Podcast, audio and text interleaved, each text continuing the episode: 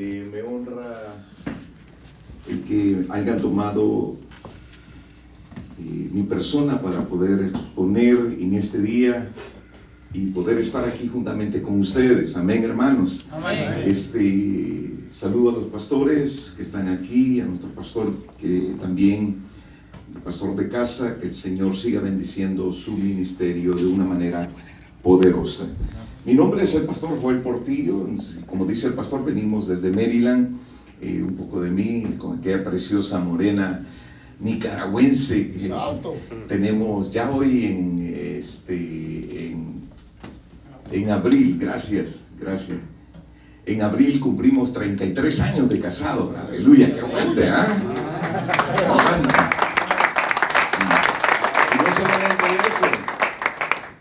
Estoy con los suegros y vivo con los suegros. Creo que el Señor me tiene una corona.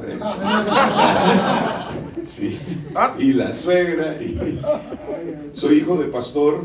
Mi papá murió hace ocho meses. Ya el 11 hubiera cumplido 57 años de casado. Venimos de una familia ministerial. Creemos en la familia. Y doy gracias a Dios. Aunque no somos perfectos, luchamos cada día por mantener y aprender y todo esto. Y este, el Señor me tiene ministrando en aquel lugar. Dios me ha dado tres hijos. Cecia hace un año se casó, 30 y 31, 32 años. Y este, mi hijo Joel, 26, que está ahí con ganas de casarse el próximo año. Y la más pequeña, de, que ya va para los 19 hoy en mayo.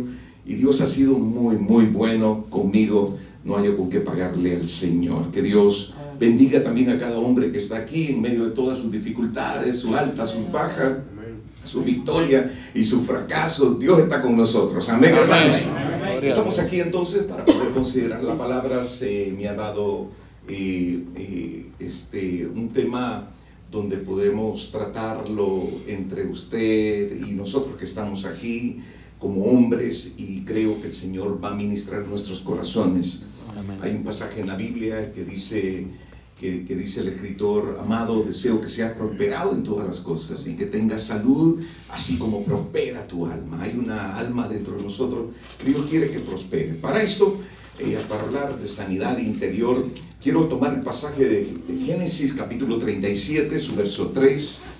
Es un pasaje de un hombre que este, nos va a enseñar mucho en su trayectoria y creemos mientras trataba de buscar qué hombre podemos tomar para tomarlo como ejemplo y poder llevarlo a donde queremos, este, me encontré que en las Sagradas Escrituras hay muchos hombres de la Biblia que tuvieron también sus situaciones difíciles y sus victorias y Dios siempre estuvo ahí con ellos. Creo que nos vamos a identificar con quien quiero hablar y es José. Génesis capítulo 37, verso 3, tomaré algunos versos así, me voy a brincar entre uno de ellos para darle a luz a lo que queremos hablar en este día. Dice la Biblia así, y amaba Israel a José más que a todos sus hijos, porque lo había tenido en su vejez. Y le hizo una túnica de diversos colores. Y viendo sus hermanos, dice el verso 4, que su padre lo amaba más que a todos sus hermanos, la Biblia dice, que dice ahí hermano, le aborrecían. Imagínense, sus hermanos le aborrecían y no podían hablarle pacíficamente. Me gusta una versión, la versión nueva internacional dice que comenzaron a odiarlo y ni siquiera lo saludaban. Desde ese momento me estoy dando cuenta la dificultad que comenzaba a tener este muchacho a pesar de su llamado y su propósito, su destino que Dios tenía para con él. Lea conmigo el verso 20 si usted tiene su Biblia. Ahora pues venid, dijeron los hermanos, aquellos que, que, lo odiaban, su, sangre, eh, le dice, ahora pues venid y matémosle, matémosle y echémosle en una cisterna y diremos, alguna mala bestia lo devoró. Y veremos qué será de sus sueños. Verso 21, cuando Rubén oyó esto, libró, eh, eh, lo libró de sus manos y dijo, no lo matemos. Verso 22, le dijo Rubén, no derraméis sangre, echarlo en la cisterna que está en el desierto y no pongáis manos en él, por librarlo así de sus manos para hacerlo volver a su padre. Verso 23 dice, sucedió pues que cuando llegó José a sus hermanos, ellos le quitaron a José su túnica, la túnica de colores que tenía sobre sí, y le tomaron y le echaron en la cisterna, en un pozo, y ese pozo, esa cisterna estaba vacía, no había agua en ella. Verso 31. Entonces tomaron ellos la túnica de José, desgollaron un cabrito de las cabras, tiñeron la túnica con la sangre y enviaron la túnica de colores y le trajeron a su padre y dijeron, esto hemos hallado, reconoce ahora si es la túnica de tu hijo o no. Terminamos en el 33 y él la reconoció y dijo, la túnica de mi hijo es, alguna mala bestia lo devoró. José ha sido despedazado. Palabra del Señor. Señor, por favor, ministranos de una manera muy especial en esta hora. Estamos hambrientos de ti, Señor, y ponemos nuestro corazón, Padre Celestial, para que tú nos ministres. Y desde ya, Señor, te damos toda la gloria en lo que tú vas a hacer en esta noche. Amén y amén. Mis amados caballeros que estamos aquí, quiero que sepamos algo muy interesante con relación a este pasaje y lo que es la Biblia, lo que nosotros consideramos las Sagradas Escrituras. Las Sagradas Escrituras, desde Génesis hasta el Apocalipsis, usted se va a dar cuenta que la Biblia nunca esconde la realidad de las familias, mucho menos esconde la realidad y los problemas de los hombres. La, Biblia nunca esconde el dolor de las personas, nunca. Nunca esconde el dolor que puede llevar una mujer, un hombre, desde Adán hasta, hasta, hasta el último hombre que aparece en las Sagradas Escrituras, eh, llamado eh, el escritor del Apocalipsis, el, el, apóstol Juan. Algo bien interesante que las Sagradas Escrituras nos da ejemplos y estos ejemplos son para, nuestros, para nuestro provecho. Y uno de estos ejemplos es el pasaje que hemos tomado de un joven llamado José. Es clásico esto porque yo me puedo identificar con este hombre, usted se puede identificar y en el trayecto del, del, mensaje usted se va a dar cuenta que dice, oh, se parece a mí en esta áreas. Este capítulo 37 de Génesis relata la vida de este joven. Y José dice que su padre Israel lo amaba más que a sus hermanos. Él tenía un grupo de, de hermanos, todos hombres, todos machitos, todos fuertes, todos hombres de campo. Y, este señor, el viejito Israel, lo tuvo en su vejez. Lo tuvo en su vejez. Yo no sé quién es el más viejito de los que estamos aquí. Mire a su hermano y dígale, creo que tú no eres el más viejo. Pero de repente a ese viejito que tiene a la par, si le ponen a una muchacha que es fértil, de repente que le, le pega a otro muchacho por ahí. A este viejito tuvo la gran bendición de que en su vejez tuviera a este muchacho llamado José y José le puso y Dios le puso los ojos puso los ojos en José halló gracia le dio visión y aquel muchacho sentía que era un poco diferente la Biblia dice en el capítulo 37 su verso 3 que, que Israel amaba a José más que a todos sus hijos yo no sé cuántos de los que estamos aquí tenemos hijos amén todos todos si todos nosotros tenemos hijos, nos daremos cuenta de algo bien importante. ¿Verdad que nosotros no hacemos excepción de nuestros hijos? Los amamos a todos por igual. Es obvio algunos que son, son chéveres, no, se portan tan mal, otros que se portan un poco mal, pero no deja uno de, hacer distinción y decir, oh, este amo más, aquel amo, amo menos aquel porque se parece a la suegra, ya no lo voy a amar, este porque se parece a mi papá que, me, me, aborreció, etc. Usted ama a sus hijos no importa cómo sus hijos sean. Entonces, este viejito amaba a José más que a todos sus hermanos. No vamos a entrar en detalles cuál era la razón, por qué lo amaba, pero él, la Biblia dice que lo tuvo en su vejez. Y hablando de su vejez, él viene y quería distinguirlo entre sus hermanos. Y se fue y ordenó una túnica de diversos colores. Yo traje una túnica y quisiera que alguien, no sé si alguien de lo que está aquí se llama José, algún José, mire, si aquí lo tengo enfrente, y de veras que se parece a José de la Biblia. Venite, José. Dice que su papá, ¿dónde está Israel? El viejito más viejito de aquí. 70 años. 80 pues. Por ahí no entonces venga Israel. Aquí viene Israel, está cerca de los 70. Y le hizo una túnica, a ver si le queda a este Josesote. Y se la puso. Quiero que ustedes sepan que cuando hicimos esa túnica era para un José chiquito. Pero José ya creció. Muchas gracias, Israel. Usted ama, ama a su hijo. Ahora, en, en- los tiempos antiguos, el que el hombre vistiera túnica era normal. Era normal. Las túnicas eh, la usaban todos ellos, con la excepción que la Biblia hace y dice que a él le hicieron una túnica, ¿de qué dice la Biblia, hermano? De colores. Para ese tiempo probablemente una túnica de colores la usaban solo la gente noble, los distinguidos, los que tenían una marca, los que podían, eh, este, cuando caminaban, eh, cualquiera podía decir, oh, aquel tipo es, es especial. En este caso, José era un muchacho que lo estaban distinguiendo desde la edad como 17 años, cuando su padre le pone, y sus hermanos comenzaron a verlo, sus hermanos tenían sus trajes muy diferentes, de un color sólido, y lo miraban y decían, ¿y este José qué es lo que se cree? Las relaciones dentro de ellos se comenzaron a agravar, porque ellos decían, mi papá tiene favoritismo para con José.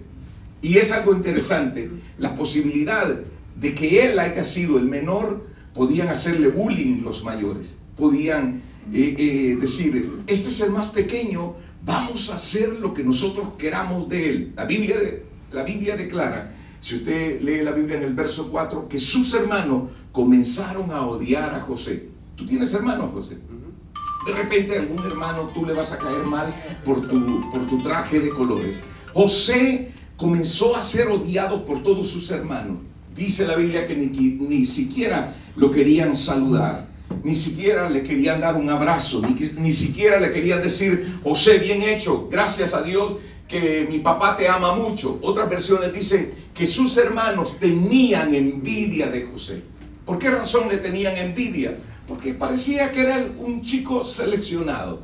Seleccionado no solamente de su padre, sino seleccionado por Dios. El verso 23 de este mismo capítulo 37 de Génesis dice que cuando sucedió que José llegó a sus hermanos, vinieron sus hermanos y le quitaron la túnica, la túnica de colores que tenía sobre sí. Miren por favor, quiero que por favor pasen dos de esos hermanos más viejos que José. Dos hermanos, tres hermanos más viejos. Aquí viene uno. No, no, no. ¿Qué le dice? Este es uno de tus hermanos más viejos. Otro más, otros dos más.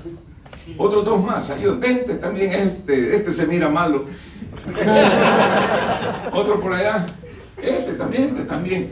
Entonces, cuando vieron a José, que José tenía esa túnica, y mira, mira el papá, el tata hasta le hizo, le hizo una túnica con unas manos de Dios. ¿eh? ¿Qué se cree ese tipo? Se cree santurrón, se cree, ¿sabes? Entonces lo- te cae mal, le cae mal, te cae mal, Demasiado. te cae mal. Sí, sí. Eh, No, te cae mal. Entonces, brutal. Dice la Biblia que sus hermanos fueron y le quitaron la túnica. Vaya, quítensela. Pero quítensela con odio. Quítensela con odio. Va. Y después que se la quitaron, dice que lo agarraron. Agárrenlo, agárrenlo fuerte. Y fueron y lo lanzaron a un pozo. Échenlo al pozo. Denle una patada. Ahora sus hermanos, siéntate en el pozo. Tú estás desesperado, tus hermanos no te quieren, siéntate en la silla para que no te doler. Tú estás ahí, eres despreciado. Ahora tú entiendes que algo pasa y que no cuadra con tu manera de ser. Tú dices verdaderamente, mis hermanos se enojan simplemente porque yo tengo sueños. Mis hermanos se enojan porque yo soy diferente. Mis hermanos se enojan porque me hicieron una túnica. Ahora me la han quitado, me lanzaron al pozo. La Biblia dice, y ese pozo estaba seco, ese pozo no tenía agua. Algo bien interesante, hermanos de José, que la palabra cuando escribe en las Sagradas Escrituras ciertas palabras, es importante ponerle mucha atención, porque esa palabra quitar, quitar en la raíz en que fue escrita, en la raíz primaria, eh, eh, dice que fue quitada con ímpetu, quitada con odio, quitada con, con desprecio. Y la violencia que los hermanos tomaron sobre José lo desnudaron por completo y allí desnudo lo pusieron en ese, en, ese pozo que estaba húmedo, estaba, aunque no había agua, pero estaba frío. La ropa en las Sagradas Escrituras tiene un gran significado. La ropa tiene un significado. ¿Se recuerda cuando Jesús dice que fue al monte y se transfiguró? La Biblia dice que sus ropas se, se, se volvieron de colores. Cuando la Biblia habla de ropa, habla de la estructura nuestra, hablando de la estructura interna nuestra. Dios nos ha creado con cuerpo, alma y espíritu. Ese cuerpo, alma y espíritu muchas veces no nos damos cuenta cuando nos quitan, nos desgarran con violencia, nos, nos es golpeado. Dice la Biblia que cuando un judío se sentía triste internamente, tenía luto, ellos se rasgaban la, la, ropa. Esto significaba que cuando la gente miraba que un judío se rasgaba la ropa y se echaban cenizas, se echaban tierra sobre su cabeza, era que había un gran dolor dentro de ellos. Ahora, trayéndolo a una aplicación para nosotros, lo que le acaban de hacer ustedes a José es desgarrarle no solamente la ropa que lo distinguía, sino desgarrarle lo de adentro, el alma, el corazón, por unas personas cercanas a él que eran sus propios hermanos. Vayan a sentarse porque este se está durmiendo. Lo tiraron, trataron, y dijeron, ¿qué vamos a hacer ahora con José? ¿Dónde vamos nosotros a, ponerlo? Lo ponemos allí, lo pusieron allí, hasta allí estaba todo bien. Pero alguien de los hermanos de ellos sentía como un apego hacia José. Y dice las Sagradas Escrituras que Rubén rasga las ropas de él. Y en esa, cuando rasga su ropa, él estaba diciendo a sus hermanos, me duele lo que ustedes le están haciendo. En lo profundo de mi corazón me está doliendo porque ustedes también han herido a mi hermano. Dice las Sagradas Escrituras que a José, al ver que no podían hacer más con él, lo dejamos morir. No, no lo maten. Vendámoslo como un esclavo. Dice que lo venden a José como esclavo. Su padre, cuando llegan los mismos hermanos, dice, ¿Qué vamos a hacer con este José? Tomemos la ropa. Y dice la Sagrada Escrituras que mataron a un cabro. Y cuando mataron a un cabro, la sangre de aquel cabrito, tomaron la ropa, la echaron en sangre y se la llevaron donde el viejito. ¿Dónde está el papá? Se me está durmiendo el papá José. Vente para acá, papá. dice que le dijeron, identifica si son las ropas que le pusiste a tus hijos, a tu hijo. Bien interesante que cuando su padre vio la ropa de sus hijos, rasgó también, como diciéndole, me duele en lo profundo del alma. Esta es la ropa de mi hijo. Alguna mala bestia lo devoró, lo desgarró, lo mató algo bien importante, Israel, es que muchas veces nosotros no somos una mala bestia en lo que nos devoró. Probablemente fue un evento de nuestro pasado, una relación, un matrimonio que no funcionó, unos hijos que nos despreciaron. Muchas veces, hermanos, dentro de nuestro corazón llevamos ciertas heridas que nos arrebataron inocencias cuando estábamos pequeños. Tuve, Israel, la oportunidad de estar con un muchacho de Costa Rica, ya ahora viejo, grande. Yo lo miraba que él era diferente a, los demás. Él tenía muy elegante, pero él se creía mujercita tuve que tratarlo porque luchaba con su identidad del homosexualismo. Este joven, cuando sus padres vinieron hacia los Estados Unidos, lo dejaron con su abuelo. Su abuelo vino y comenzó a tocarlo durante las noches. Y a este joven lo violó su abuelo. Ahora que ya está grande, me ¿y dónde estaba Dios cuando mi abuelo me tocaba? ¿Quién sana un corazón de un joven de esta manera? ¿Quién sana todas esas, esas situaciones de identidad que a veces nosotros, los hombres llevan? Ustedes pueden ver muchos hombres que se sienten que no saben si son hombres o si son mujeres y luchan con esa identidad. Alguien los habrá golpeado en lo profundo, alguien los desgarró. Quizás no fue un oso, no fue un león en el desierto, quizás fue otro animal de ser humano que no supo que iba a estar tocando el corazón.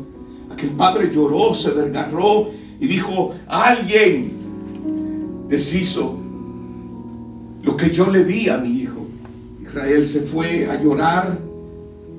Israel, vete a llorar. Siéntate y canta la canción Llorar y llorar. Yo no sé si ustedes me están entendiendo lo que yo estoy diciendo.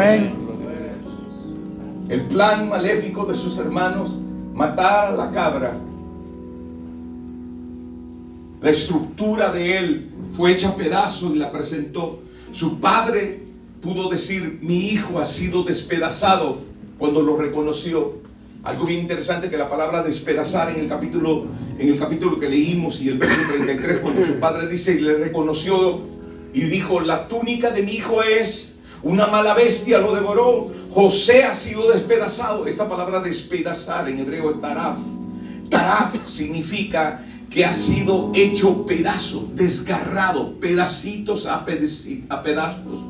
Las versiones en inglés dice que había sido torn in pieces, cortado en pedazos, hecho pedazos. Muchas veces nuestros corazones, hermanos, es hecho pedazo. Yo no sé si usted recuerda la primera vez que usted se enamoró y creyó que esa chica era la chica del, del barrio, la que nunca lo iba a dejar y fue la de sus sueños. Y cuando usted tuvo esa experiencia, que de repente la chica del barrio la, con la cual tú te enamoraste hizo pedazo a tu corazón y te diste cuenta que desde ese momento la vida fue muy diferente. Comenzaste a ver y a decir, todas las mujeres son iguales. ¿Mm? Yo no me voy a casar con una mujer. Lo que me voy a proponer en mi corazón es hacerle daño a todas las mujeres. Y así habemos muchos hombres que desde el primer vez que hicieron pedazo nuestro corazón, lo único que hemos hecho es andar con mujer, mujer y mujer. Y nos sentimos un Don Juan. Y, tenemos nuestra lista han pasado todas las clases, desde la más fea hasta la más, hasta la más bonita, desde la más gorda hasta la más fea, hasta la más flaca. Y decimos, oh, yo soy un macho man, a mí todas las mujeres se me derriten cuando me miran. No, lo que puede ser que alguien derramó eh, eh, en la confianza que tú le diste y tu corazón fue hecho pedazo, taraf, fue puesto en pedazos. Hay muchos corazones que aunque nos miramos muy tranquilos nosotros, nos miramos así como hombres como que nunca nos, nos han hecho nada y ponemos una coraza que, que nadie puede penetrar. Cuando usted mira hombres así con corazas que nadie puede penetrar y se creen el, el Don Juan, el aquí, aquí, aquí llegó, aquí llegó el, el mero mero. Mis hermanos, probablemente esta persona, yo no los conozco a ustedes, o quizá usted me conoce de alguna vista a mí o me ha visto en algún lugar, pero si algo te está tocando el Señor, quiero decirte que probablemente tú tienes un corazón quebrantado. Ha pasado mucho como ha sido José. De esta manera, de tu niñez que recibiste el rechazo, Miren, muchos de nosotros los hombres, nuestro padre no nos reconoció. Cuando salió embarazada nuestra mamá, quizá tu padre dijo, ese no es mío, y se fue. Y hay muchos que andan como cazadores en el mundo, queriendo saber quién es su papá. Hermanos, les cuento algo bien, personal.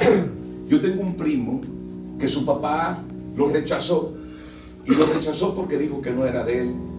Y su madre una, una, una chica eh, eh, a su temprana edad lo tuvo, lo tuvo a él, lo dejó en la puerta de donde el abuelo, y el abuelo vino y lo tomó y lo comenzó a criar.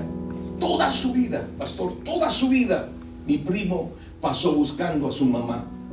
Su padre siempre lo miró porque el, el muchacho salió as- así como tú de guapo, con, con ojos así, con ojos verdes. Es que así es mi primo. Imagínense yo así de indio. Ese, ese muchacho salió.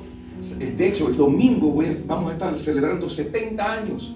Porque este, yo lo considero como mi hermano. Terminó criándose en la casa. Mi papá lo recibió como que fuera hijo. Yo lo considero como mi hermano mayor. Pero yo fui testigo cuando él ponía en el periódico, en los años que estábamos, que estábamos pequeños nosotros, buscando, busco a mi mamá. Me llamo Humberto Portillo. Nunca conoció a su mamá. Nunca conoció a su papá. Le pregunto, ¿cómo estará el corazón de mi primo? Si no fue hasta una vez que estaba hablando un tema similar a este, que lo vi gritar en el altar y decirle al Señor, Señor, mi corazón me duele, porque mi mamá me aborreció, mi papá me dejó. Muchos de nosotros los otros, nosotros los hombres, nos miramos así muy elegantes, muy buenos, pero probablemente tú sabes lo que Dios te está ministrando. Mamá no estuvo ahí, papá nos dejó. Aquellos más cercanos a nosotros nos arrebataron nuestra inocencia, desgarraron a pedazos nuestros corazones. Creemos que nunca nos vamos a levantar y hemos caminado y decimos, todo me sale mal en la vida.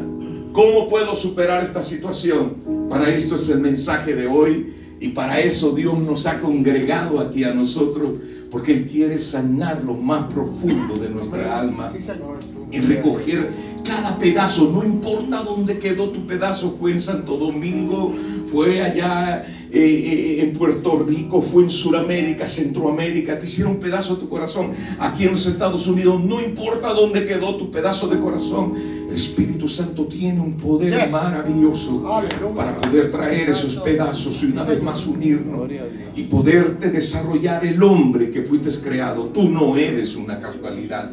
Mira a tu hermano que tienes a la par y dile, aunque eres feo, Dios tiene un propósito contigo.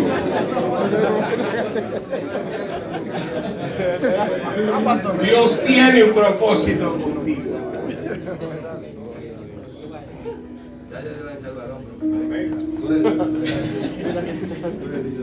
Israel, ¿estás despierto? Amén. ¿Te duele el corazón todavía de tu hijo? Y tu hijo también le duele su corazón porque sus hermanos lo han desgarrado. Hermano, ¿qué decir de esas pérdidas que a veces nosotros tenemos? Personas que tienen depresión. Dijo un hermano, pastor, anciano, dijo, en mis tiempos, dijo el anciano, no se conocía la palabra depresión, la conocía hasta aquí en los Estados Unidos. Pero ahora tú sabes que es estar metido en ese cuarto y sentirse solo, triste. Hermanos, les voy a contar ciertas cosas que quizás, yo no sé si nos están grabando o estamos saliendo live. No, no, no, no, no. Puedo abrir mi corazón con ustedes. Cuando yo estaba, ah, le gusta el chisme, ¿ah? Amén, dijo el cielo. La verdad. La verdad, la verdad. Diga la verdad, pero ustedes me van a decir su verdad. No, no se cree. Cuando yo estaba pequeño, yo miraba, me miraba al espejo y yo creía que nunca me iba a casar. Número uno, porque aunque me miras aquí, ¿verdad? Que se me cayó el pelo. Se me cayó. Yo tuve pelo también. Yo tuve pelo. Amén. Pero cuando le hacía así, yo no sé si te pasó eso a ti. A los 17 años se me caía el pelo. Yo dije, my God. Dije yo, cuando llegue a los 25 no voy a tener pelo, ¿qué muchacha me va a querer? Y comencé a, tener una autoestima muy baja de mí mismo. Y de, y de repente me miraba los dientes y dije, "¡Ah! Dios mío, se me van a caer los dientes, nunca me voy a casar. Y comencé a- a sabotearme mi propia, mi propia vida. Y cuando un día llegué a la iglesia y comencé a testificar y dije, hermanos, tengo una buena noticia. No me había casado todavía. Me he propuesto rebajar porque estaba gordito. Entonces mi pastor después pasó y dijo mi pastor, este muchacho dijo, tiene problemas de identidad. Problemas de identidad. Sí, dice, porque no se acepta que es gordito. Imagínense, y mi pastor diciéndome eso. Y yo luchando, hermano, que cuando llegaba a la casa ponía un espejo aquí y ponía otro aquí y me miraba y decía, ¿qué narizón soy? ¿Qué muchacha me va a querer? Y sin darme cuenta, yo solo estaba despedazando mi vida. Hay personas que no necesitan otra persona, sino que uno mismo, hermano, por las crisis matrimoniales. Yo no sé si alguno de ustedes se ha divorciado, que es una situación bien difícil, pero después de un divorcio, o, voy a ir un poquito más, mm, ¿puedo hablar con, con libertad con ustedes? De repente tú le fuiste fiel a tu esposa y tu esposa te fue infiel con tu mejor amigo y, tu mente ha quedado que tú no sirves para nada, que tú no eres ni bueno para estar en la cama, te sientes que eres un don nadie. Y lo único que hay dentro de ti es una rabia. Y dice, ¿cuándo me voy a levantar de, de este dolor? Las crisis matrimoniales, los problemas dentro de los trabajos, abusos que a veces tenemos nosotros y muchas veces los reflejamos con abusos de medicamentos, otros los reflejan con abuso de licor y comienza uno a tener esa bajo autoestima, comienzas a crecer, comienzas a crecer y te das cuenta que nunca has superado esa situación difícil que viviste. ¿Qué poder decirle a otros que sienten dolor dentro de su alma? Dolores, como decía mi esposa el día de ayer, porque hay abusos espirituales. Muchas veces nosotros, desde aquí de los altares, somos muy buenos para maltratar. Maltratamos a las mujeres simplemente porque se visten de una manera y, utilizamos nuestros, nuestros altares como la plataforma para denigrar a la mujer para someterla como ministros del Evangelio. Y así hacen con los hombres también. Oh, que los hombres, va, el, que, eh, eh, el hombre que se deje crecer la barba va para el infierno. Aquí hay varios barbudos. No, si han escuchado mensajes como tal es esto. El hombre que se quita el pelo, ah, ya está en las puertas, en las pailas del infierno. Y comenzamos a gozarnos y a veces nosotros mismos nos aplaudimos sin darnos cuenta que nuestra alma está siendo maltratada dentro de nosotros. ¿Cuántos de nosotros los hombres tenemos aburrimiento? No solamente aburrimiento, falta de deleite. A uno de nosotros tenemos sensaciones bien raras. A otros se nos ha perdido la fuerza otros se sienten que ya no pueden seguir hacia adelante y lo único que piensan es quitarse la vida. Yo no sé si alguno de ustedes ha tenido esa sensación rara de ya no seguir viviendo y ha pensado estrellarse en su vehículo o ha pensado guindar algo ahí, un cordón en su casa y decir, mejor que se acabe todo. O probablemente tú tienes una arma y la estás considerando y estás guardando esa bala para el día que tú digas hasta aquí se terminó todo. Dios quiere sanar tu corazón en este día. Yo te suplico en el nombre poderoso de Jesús, si tú estás teniendo esos traumas dentro de tu mente, de que no sirves, de que es mejor ya no estar aquí en la vida, no todo se ha terminado. El Espíritu Santo de Dios está aquí en este lugar. Sé que el Señor está ministrando a alguien en esta casa. Y le dice, no lo hagas, yo todavía te amo. Voy a llegar un poco más allá. Hay personas que son heridas de su corazón. Van al doctor y no les encuentran nada. Y, quieren que, y sienten dolores, dolores psicosomáticos. Hay hombres que están heridos dentro de su corazón, que están desorientados. Otros sienten culpa por algo que hicieron. ¿Qué decir del enojo? ¿Cuántos de ustedes son enojados aquí, hermano? Solo yo, pues, pero somos muy enojados. Nuestros hijos los miramos y los tratamos con rabia. Nuestra esposa no puede vernos nuestras esposas porque todo nos cae mal de ella. Hace una comida, nos cae mal. Terminamos una relación sexual en la cama y después se despierta un enojo dentro de nosotros y decimos, esta vieja, ¿para qué está aquí? Y queremos deshacernos de ella y la maltratamos mentalmente. Yo sé que eso no pasa allí, aquí, solo me pasa a mí. Fobias, sentimientos de que caminas como que estás muerto. Jesús quiere sanar tu vida este día. ¿Cuánto lo creen conmigo, hermano? Porque a su hermano y dígale, no importa cómo veniste, papá. El Señor quiere sanar tu vida hoy. El Señor quiere sanar nuestra vida hoy. Yo no soy un psicólogo. Me cuesta identificar muchas veces los problemas de las personas. Si hay un psicólogo aquí, yo lo bendigo en el nombre de Jesús. Gracias por las pastillas que nos da para que nos sintamos muy bien. Pero hay una alma, hermano, que solamente el poder del Espíritu Santo puede transformar nuestra vida. Hay un corazón, se lo digo, no hay pastilla antidepresiva que pueda reparar corazones, solamente el poder del Señor. Y Él está aquí, Él está aquí. Gloria a Dios. Yo los miro a ustedes y los miro bien vestidos, bien bañados, algunos cansados del día que estuvo frío durante la mañana y algunos ríen, algunos la están pasando bien tranquilo, bien chévere, pero solamente usted y Dios sabe cómo se siente en lo profundo, ¿cierto? Solamente usted y Dios sabe lo que lleva dentro del corazón, esa confusión, esa amargura, ese resentimiento de venganza, solamente usted y Dios lo sabe. Yo tengo una palabra para ustedes en este día. No quiero ser muy, muy extenso, pero quiero decirle que este día Dios lo preparó y aquí esta casa se ha convertido en el quirófano de Dios. Dios va a operar, está sacando su bisturí para poder entrar en lo profundo de nuestra mente y sacar todo aquello podrido. Él dice la Biblia que cuando Jesús vino a la tierra dijo él mismo, el Espíritu del Señor, se lo sabe conmigo, repítalo, él dijo, el Espíritu del Señor está sobre mí, por cuando me ha ungido, miren, él comenzó su ministerio diciendo, yo soy experto para darle las buenas nuevas a los pobres, pero también soy experto y he sido enviado a sanar a los quebrantados de corazón. ¿Por qué dice la Biblia eso? Porque dice, he venido a pregonar libertad a los cautivos, a darle vistas a los ciegos y a ponerme en libertad a los oprimidos. Todas esas palabras están relacionadas con con la sanidad interior.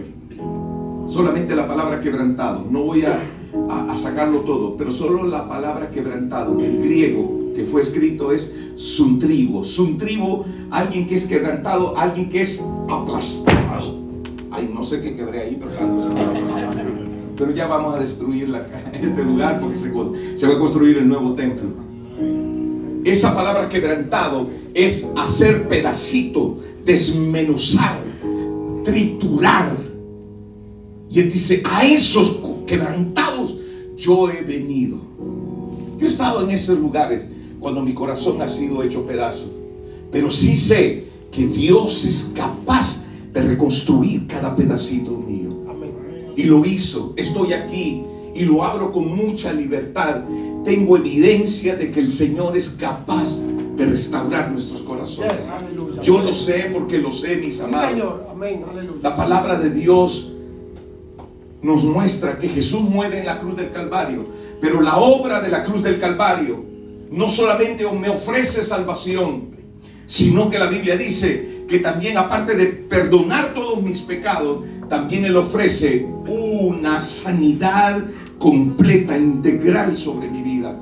Usted puede abrazar el sacrificio de Jesús y ser sano en este día. Usted puede abrazar eh, gratuitamente y decir, Señor, solamente tú y yo sabemos estos conflictos que yo llevo mentales. Hermanos, el, fin de, este mes, el último lunes de este mes, yo estaré hablando a un grupo de pastores en el área metropolitana de Washington, Maryland Virginia. Soy el vicepresidente ahí en Washington, D.C. de los pastores. Y, me han delegado un tema y vamos a hablar de los conflictos mentales que los pastores están llevando. Muchos de nuestros pastores están teniendo conflictos este, mentales, queriéndose quitar la vida. Muchos de nuestros pastores no le hayan salida a los problemas internos de la iglesia. Imagínense nosotros como miembros.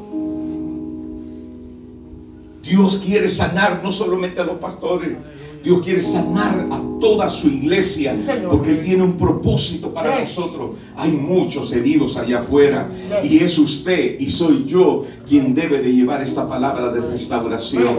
Si usted lo cree, diga gracias Señor Jesús.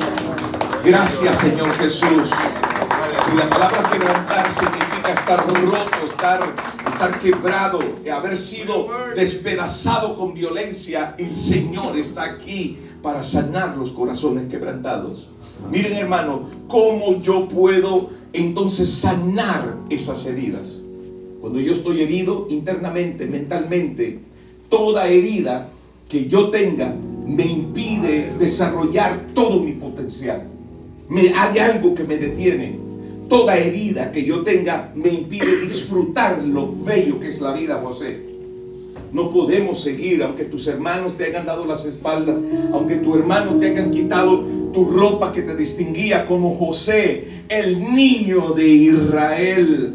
Aunque tu papá se haya olvidado de ti y te llore todos los días diciendo a mi hijo lo mataron, tú no puedes vivir de esta manera impidiéndote lo que Dios tiene, porque todavía el diablo no te ha quitado tu vida. Tú sabes de dónde el Señor te ha sacado.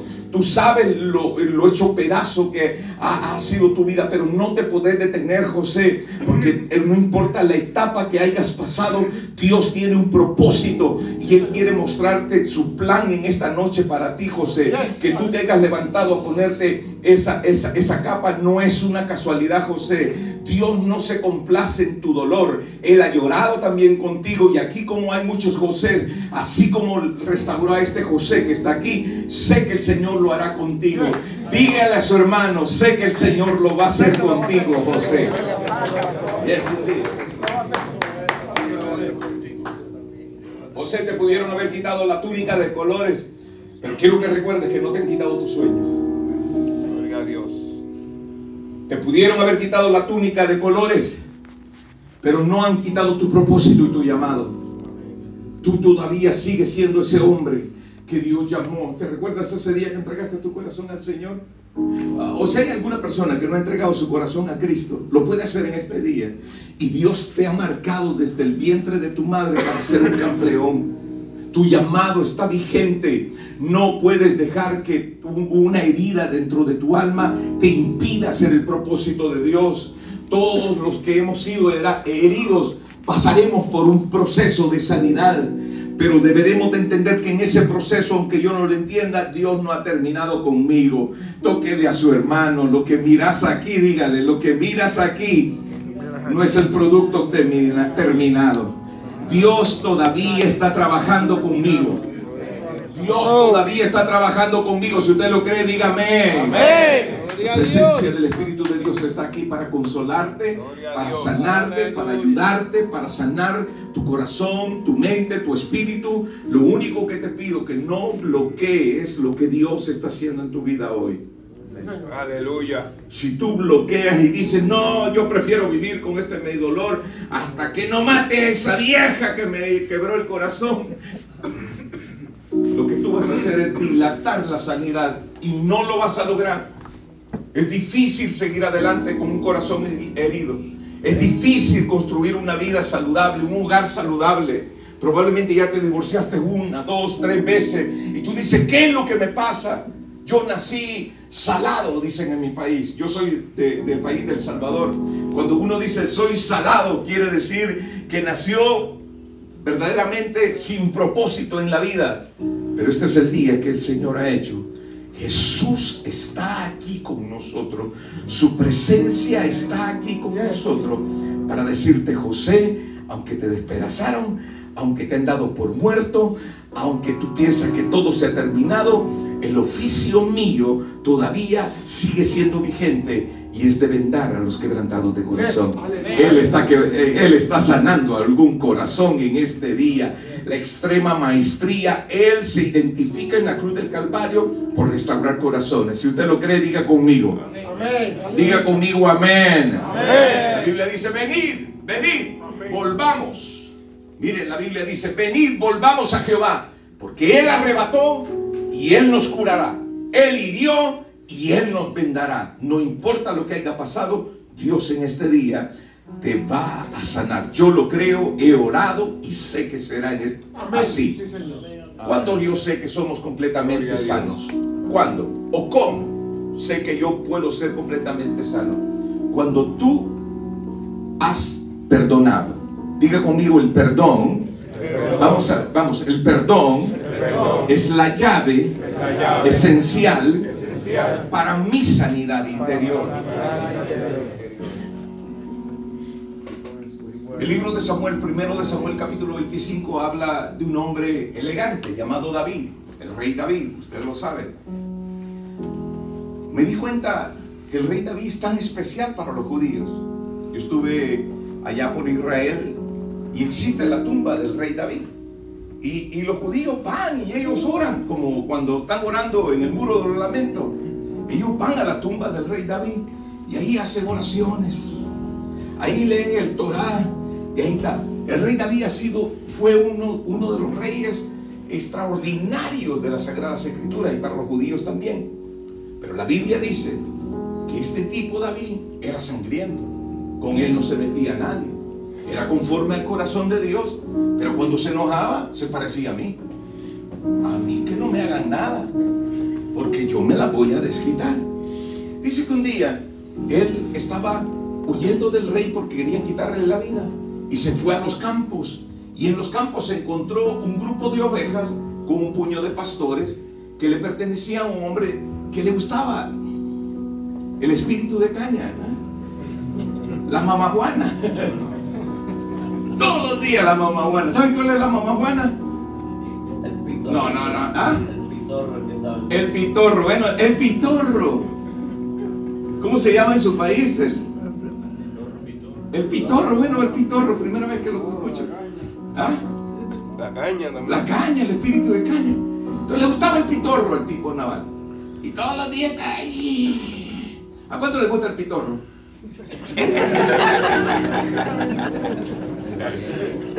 Valiente usted va a levantar la mano, siervo. Cállame nomás.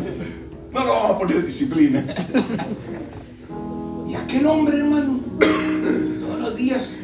Y David vino y con las ovejas de este señor naval se las cuidó. Cuidó a los, a los pastores, no les hizo daño. Mientras ellos estuvieron allí, no había animal que se acercaba porque ellos también mataban a los animales. Las ovejas comenzaron a ser guardadas, cuidadas. Un día David dijo, tenemos hambre. Yo me acuerdo que le hice bien a este señor que tiene muchas ovejas y le voy a pedir a Naval que por favor me regale unas ovejas para darle comer a mi ejército.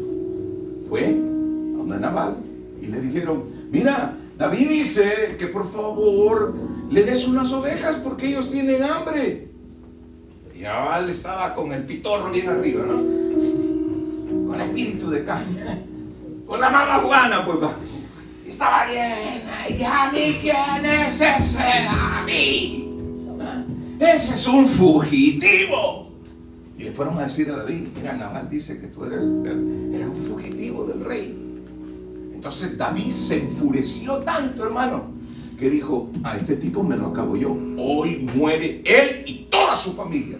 Se enojó, porque muchas veces a nosotros nos dicen cosas. Yo no sé si algunos de ustedes le han dicho palabras que lo han partido en lo profundo del alma. A veces es mejor tirarle la piedra a alguien, hermano, pero no decirle una palabra. Hay gente, hermano, que una palabra los ha destruido para siempre. La Biblia nos, nos encomienda que nosotros cuidemos nuestras palabras. ¿Por qué? Porque con ellas seremos juzgados también. Y a veces nosotros tiramos palabras, porque aquí no quiero ponernos a nosotros solamente como víctimas, sino que nosotros muchas veces hemos dicho cosas que hemos dañado a alguien. Y este día necesitamos tomar una resolución para llegar a aquellas personas, sea quien sea, y llegar y pedirle perdón. Pastor, me dijo una hermana, mi papá ya se murió. Y le digo yo, pero Sara, ¿por qué le digo tú tienes que pedirle perdón a tu papá? Cuando yo estaba pequeña, pastor, me dijo, mi papá me violó. Un padre violando a su propia hija. Dice, pastor, mientras usted hablaba que yo necesito perdonar, dice, ¿cómo yo puedo ir a la tumba y decirle al viejo, te perdono, te perdono, ya no siento ese dolor que viví desde mi niñez, ¿cómo lo hago? Y le dije yo, ¿sabes qué? Díselo al Señor que perdonas a tu padre, pero no vivas nunca más con esa carga. David sentía una carga por una palabra que le habían di- dicho. Y le habían dicho, ese tipo es un fugitivo. Dice la Sagrada Escritura que cuando David iba con toda la rabia a matar a aquel hombre, salió la esposa. Dios bendiga a nuestras esposas que son sabias y nos defienden y nos ayudan de muchos problemas que nosotros nos metemos. La Biblia dice que salió aquella mujer de aquel hombre y le dijo, mira, perdona a tu sierva David, pero yo he venido y te he traído comida. Y llenó, trajo comida, llenó los burros, los animales. Y dice, toma toda esta comida. Pero mi Señor, mi Señor, por favor, no manches las manos. Tú vas a ser el rey de este pueblo. No es posible que por un enojo tú le quites la vida a este bolo de mi... De, bolo es una palabra que dicen en mi barrio. A este borracho, pues, a este borracho que, que, que- ha dicho lo que ha dicho. Y aunque se haya levantado contra ti, el Señor se va a levantar para ayudarte. Todos tus enemigos serán como una piedra que puesta en una onda, que al tirarla, el Señor lo va a retroceder. Aquella mujer intercediendo porque David no manchara sus manos. Dice la Sagrada Escritura que dice David, le se le queda viendo a la mujer y le dice, conforme tus palabras, conforme tus palabras, así voy a hacer. No voy a matar a ese hombre. Se retrocede y se va hacia el campamento. Viene la mujer y llega a la casa. Y cuando mira, eh, eh, eh, todavía Naval estaba con el pitorro. Bien. Dame más pi- pitorro es la palabra. Dame más pitorro. Y digo, no puedo hablar con un borracho. Yo no sé cuántas veces nuestras esposas, cuando nosotros estábamos borrachos, querían decirnos algo coherente y no podían conversar con nosotros porque nosotros todo el tiempo era herir, herir y herir. Dijo aquella mujer sabiamente, no le voy a decir nada. Mañana cuando esté bien, ¿cómo se dice cuando ya le ha pasado la pitorrera a uno? ¿Eh? Bueno, eso. La borrachera. La borrachera, pues, que necesita una buena sopa para que le, que le, que le calmen los nervios a uno. Cuando lo vio, dice, ay, a Naval le quitó, ya le quitó la borrachera. Y le dijo, Naval, ¿sabes qué lo que hiciste ayer? Comenzaste a hablar locura cuando estaba borracho. ¿A cuánto, ¿Cuántos fueron borrachos? Aquí no levanta la mano, pero ¿cuántos fueron de esos, de esos borrachos que se creían? Pero sigo siendo el rey. Y cuando uno está borracho, uno se cree mayor que- que Trump y que Biden. Y uno se cree el mejor presidente que puede gobernar todo, mejor que los pastores, mejor que todo mundo. Pero después que le pasa la borrachera a uno, vuelve a su normalidad y, se da cuenta que uno es débil también. Y uno, la, y uno mete la pata. ¿Oíste lo que dijiste el día de ayer? ¿qué dije ayer? Ayer hablaste mal de ese hombre llamado David. Y dice, y él dice, y venía a matarte a ti y a toda tu familia, y allí me iba a ir yo. Dice la Biblia que aquel hombre cuando escuchaba las palabras, ¡ah! le vino un ataque al corazón. Y en ese momento hay unas versiones que me gusta, pastor, dice que quedó tan tieso como una piedra. Diez días duró aquel hombre con el ataque al corazón. Allí, paralizado. Al décimo día murió. Y David, dice la Sagrada Escritura, miró hacia el cielo y dijo, gracias Señor, porque yo pude perdonar y no manchar mis manos contra ese hombre. ¿Qué es lo que estoy diciendo con esto? Que la mejor solución para que tú tengas la victoria en tu vida es perdonar a aquellos que te han hecho mucho daño. ¿Alguien me está entendiendo la aplicación? ¿Alguien me está enten- entendiendo? Gracias Señor, porque no permitiste que yo me vengara por mí mismo.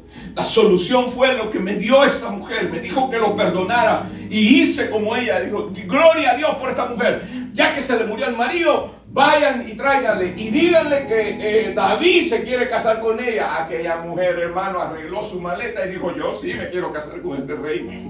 Y se fue y se casó con David. Y tuvo hijos con David. Porque sabía que este hombre era un hombre que sabía perdonar. Pero ¿qué hubiera sido si se hubiera casado con David con, esa rabia? Otro hogar destruido. Y es aquí donde quiero decirle que te has divorciado una vez, dos veces, pero probablemente no has perdonado a tu primera mujer.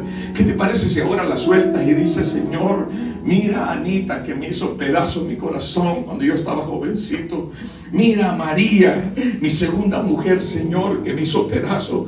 Yo, ¿qué te parece, Señor, si en este día yo la suelto y la perdono, no importa lo que me hicieron? Hablando de un, de un divorcio, pero ¿qué hablar de aquel padre que te dejó? ¿Por qué no hablamos de, la- de- de tu mamá que te dejó? ¿Por qué no hablamos de tus hijos que no te reconocen y te dicen, tú no eres mi padre, mejor vete de mi casa?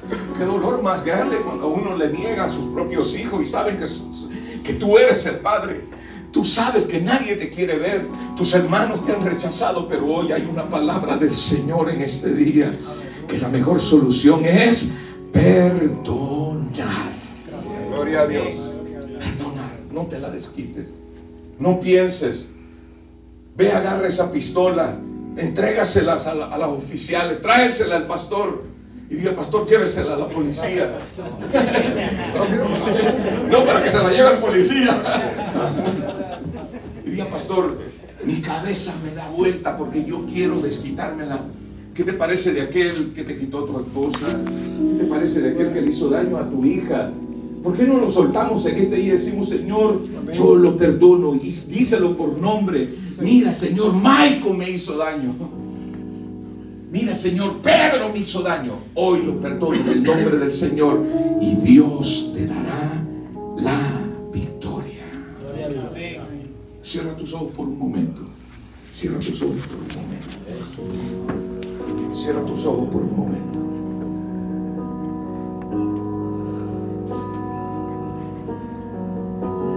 ¿Ya pensaste en esa persona que vas a perdonar? Abre tus ojos por un momento ahora. José, ven para acá. José, ven Esa túnica de colores que te pusieron representa esa etapa de la vida cuando uno estaba pequeño y la grandeza y los sueños que uno tenía. Cuando uno llega a ese momento, la inmadurez nuestra nos hace hacer locuras, nos hace cometer errores. Y de repente viene y la vida nos golpea, nos declaran muertos y te ponen una... Ayúdenme los hermanos de José. Oh, sigue tocando, solo un hermano necesitamos. Y lo visten de esclavo. Pone ahora una túnica de esclavo esa etapa de la vida, después que ha sido golpeado, uno, es donde Satanás te quiere hacer sentir que tú no eres hijo de Dios, eres un esclavo, que todo en la vida te va mal y creemos que no valemos nada. Dice la Sagrada Escritura que después que lo vendieron como esclavo, lo llevaron y lo, y lo pusieron preso. Ve, siéntalo allí en la cárcel y le pusieron una túnica, dice la Biblia, y fue una túnica de esclavo. Génesis 39, 20. Tomó José una túnica de esclavo y allí preso llegó a pensar, nunca más voy a salir de esto, nunca más voy a salir de este lugar. Mas la Biblia dice que aún sintiéndose de esa manera miserable, sintiéndose esclavo, sintiéndose que estaba preso, que nunca iba a salir de ahí, la Biblia dice, más Jehová estaba con José. Tú no eres una casualidad. Tócale a alguien, por favor, dígale, tú no eres una casualidad. Tú no eres. Jehová está contigo, poderoso gigante. José, tú no eres una casualidad. Mas Jehová estaba con José.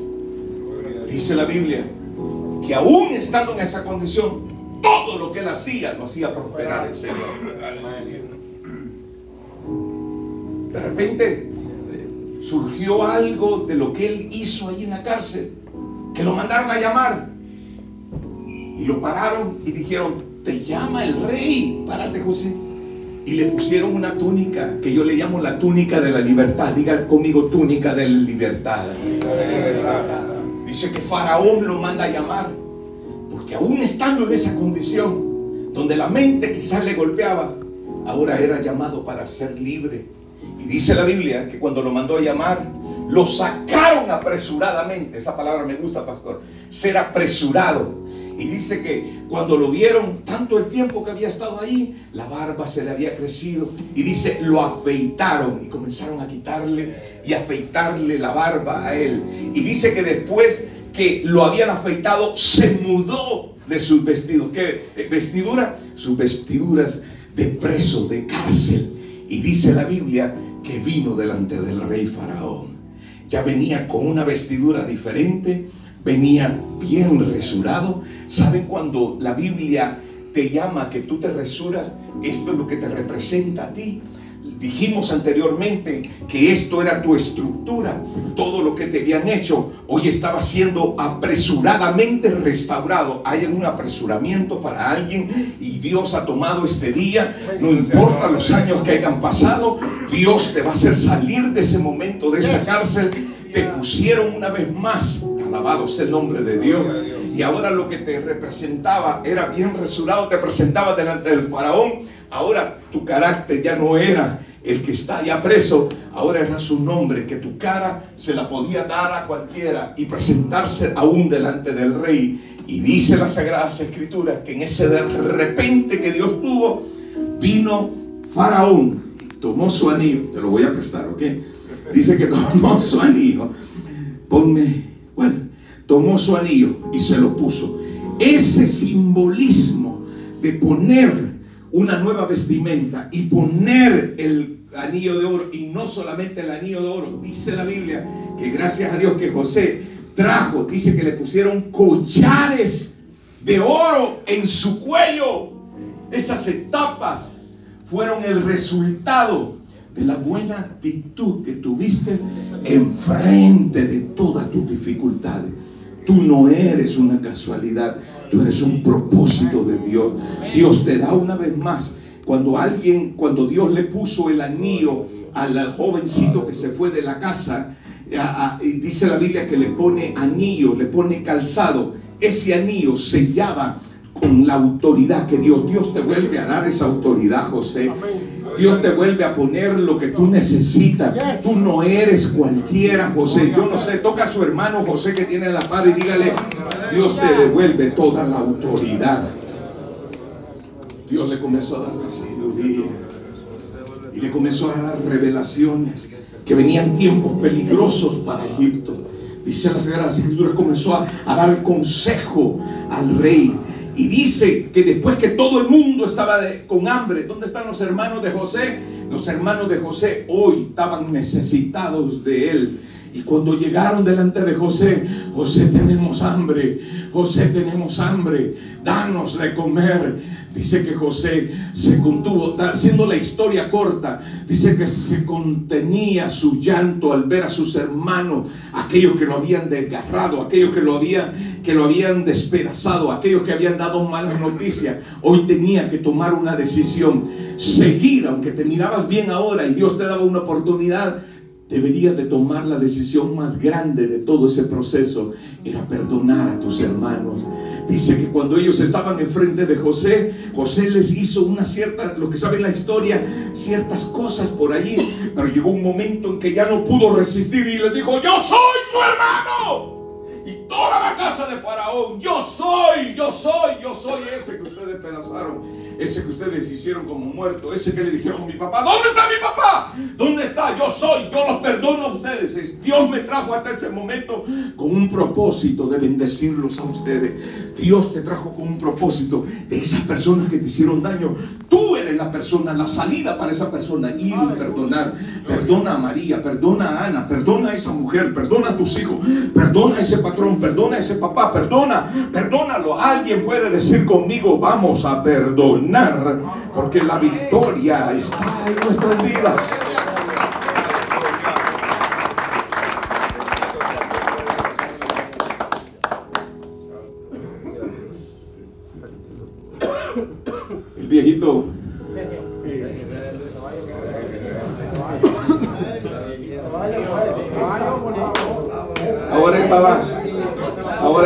Ciego estaba ciego Ciego, ciego, ciego. Déjame tocarte, hijo. ¿Sabe qué le dijo el papá cuando los tuvo que bendecir? Y supo que su hijo estaba vivo. Y dijo, lo voy a seguir bendiciendo porque ese amor sobre José todavía estaba allí. Él dijo, rama fructífera es José.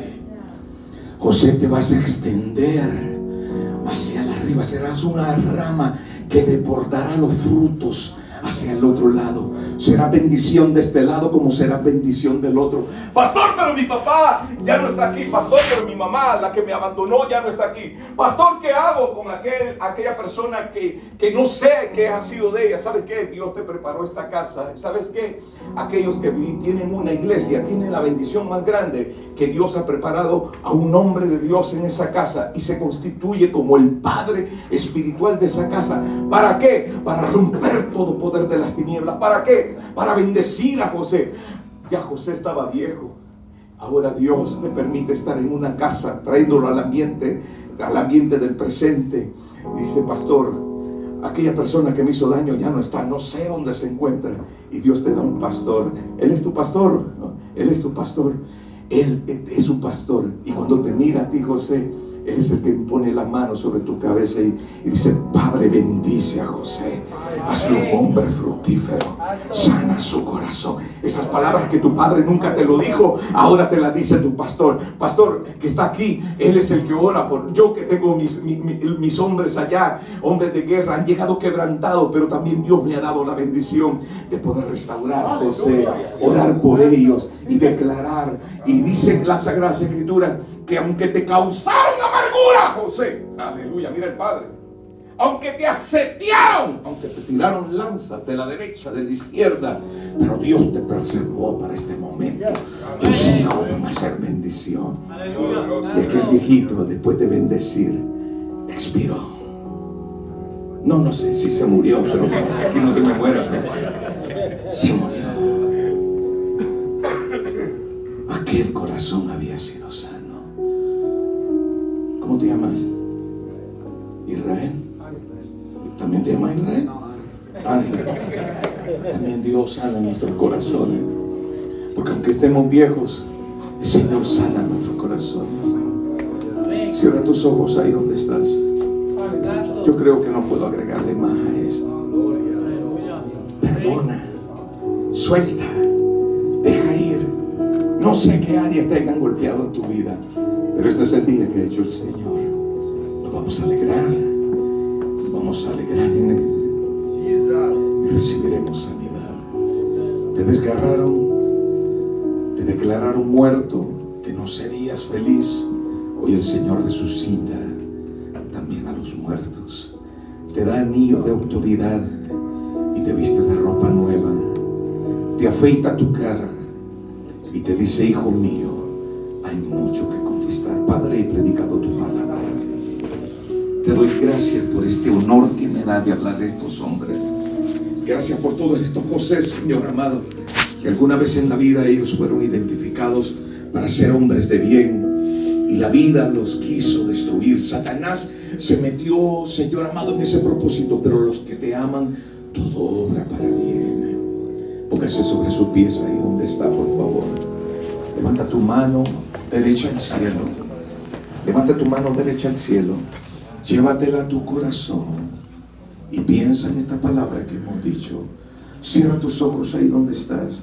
Mientras tú cierras tus ojos, yo voy a pedir a nuestro pastor Luis que derrame una palabra de bendición sobre nosotros y el Señor mismo, con su poder, sanará nuestro corazón. Él restaura a los quebrantados de corazón. Que Dios me los bendiga ahí donde están, con su mano en su corazón. Pastor Luis, bendíganos en el nombre de Jesús. Gracias, José. Aleluya. Ahí con la mano en el corazón. Yo creo que eh, Dios ha sido oportuno en esta noche hablarnos.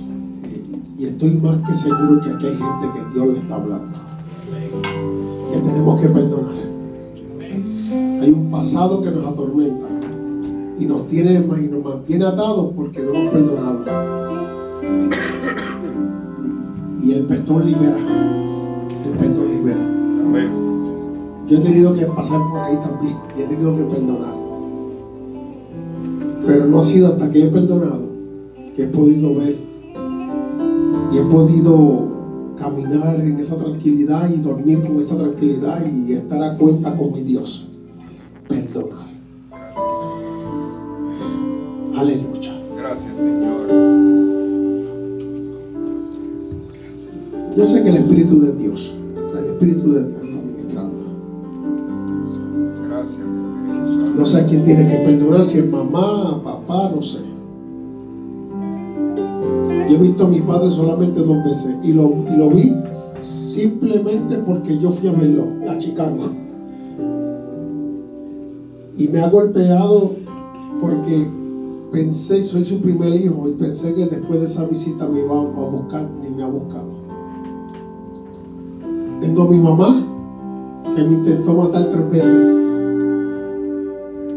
Y yo pastoreando todavía tenía esa herida aquí en el corazón. Y a mi mamá yo la amo con todo mi corazón. Que perdonar. Gloria a Dios. No sé, pero hoy tienes que perdonar. Ya. Si fue la, si no sé quién fue, si fue la mujer o fue, yo no sé. Porque hay que ser sincero. A veces nosotros nos buscamos problemas y le queremos ech- echar la responsabilidad al otro. Pero hoy, hoy, hoy vamos a cuenta con Dios. Ahí está Dios, ahí está el Espíritu Santo. Vamos a perdonar. El que te hizo daño, el que te tiró piedra, el que te maldijo, el que tú sabes que te ha hecho la vida de cuadrito, vamos a perdonar. Dios quiere que te vayas de aquí esta noche perdonando a aquellos que te han asediado y te han dado fuerte. Y han hecho tu casa temblar, tu vida temblar, tu corazón. Y te han tirado al piso y decirle, Dios mío, Dios mío, Dios mío, no puedo más.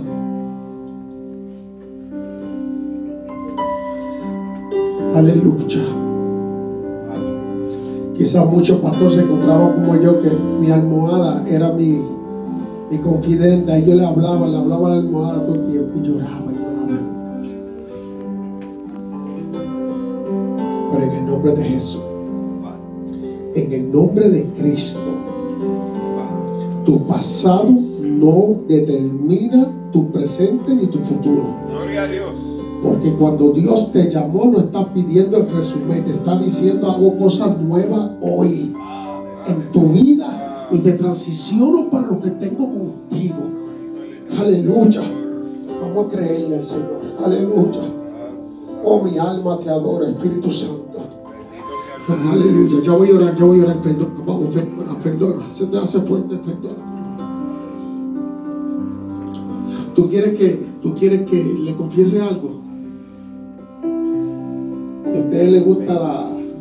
Hubo una persona como tres años, no sé cuánto, me hizo tanto daño. Y yo que no lo, que no, que no tengo así un asunto, que no es que no puedo orar ni nada, o sea, tranquilo, pero eh, cuando el pastor estaba hablando, le voy a hacer, el Señor le dije, bueno, a veces siento como un poquito de cosquilla en mi- adentro de mí, y ahí el pastor estaba, yo soy el pastor de la iglesia, pero me confesé y dije, Señor, yo suelto a ese hombre, yo suelto a esa mujer, porque dieron fuerte mi corazón y mi casa.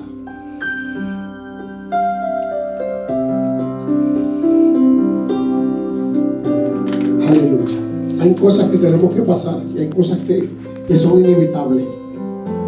Pero hay cosas que si tú no las permitas no llegan a tu corazón y no te hacen daño.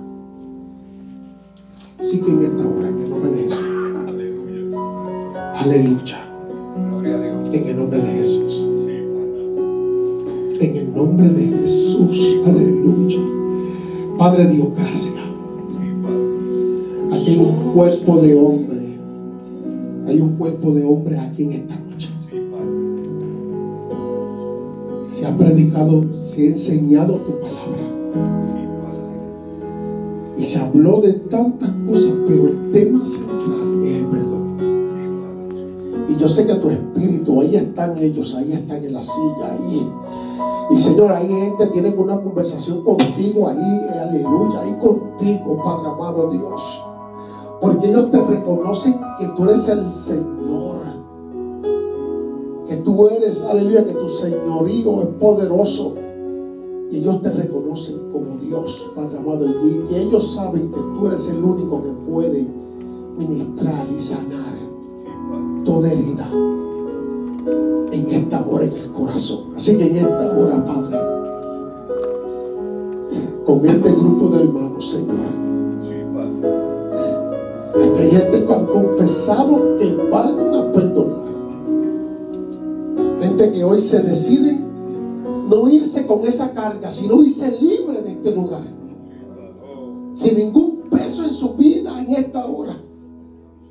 Porque estamos declarando en tu nombre y creyendo que hoy, Padre amado, yo soltamos esa carga. Esa carga de odio, de contienda. La soltamos hoy en tu nombre, Padre amado Dios. Esa persona que no podía ver, que me, que me molestaba, Padre amado Dios, en esta hora, en el nombre de tu Hijo amado, Señor. Porque lo que yo no puedo, tú lo puedes hacer. Y hoy te permitimos, Dios mío, a través de tu Espíritu, que ministre, que sanes, que renueve nuestro corazón en esta hora. En el nombre de Jesús, Padre, todo pensamiento no de bien, sino de mal en esta hora lo rechazamos, lo llevamos cautivo aquí en esta hora. La película, Dios mío, que tenemos en la mente, Dios mío. Eh, Padre amado Dios, en esta hora, Dios mío, la llevamos cautiva a ti en esta hora. En el nombre de Jesús, el campo de batalla, Dios mío, la mente, en esta hora. Levanta tu Dios, Padre, y declaramos, declaramos, te perdonamos, Padre amado Dios, a ese. En el nombre de Jesús, en el nombre de Jesús. En el nombre de Jesús, mírame, te voy a decir algo, mírame, todo, todo lo que está aquí, mírame, mírame, mírame, mírame un momento. Te pido perdón por aquellos que te hicieron daño en esta hora. Yo te pido perdón, yo me paro hoy aquí, les pido perdón a ustedes, no sé si fue mamá, papá, quién fue el que le hizo daño, les pido perdón. Aleluya, a ustedes les pido perdón a causa de aquellos que hicieron daño. Les pido perdón acá, les pido perdón en el nombre de Jesús. Aleluya, mi alma te adora. Oh, mi alma te glorifica. Aleluya, mi alma te adora. Lo que venido vino para mal, ahora Dios lo está usando para bien. En el nombre de Jesús, aleluya. Hoy eres más fuerte, hoy eres más fuerte. Hoy eres más fuerte que ayer. En el nombre de Jesús, aleluya. Mi alma te adora. Aleluya. Así que en el nombre tuyo, Padre, gracias.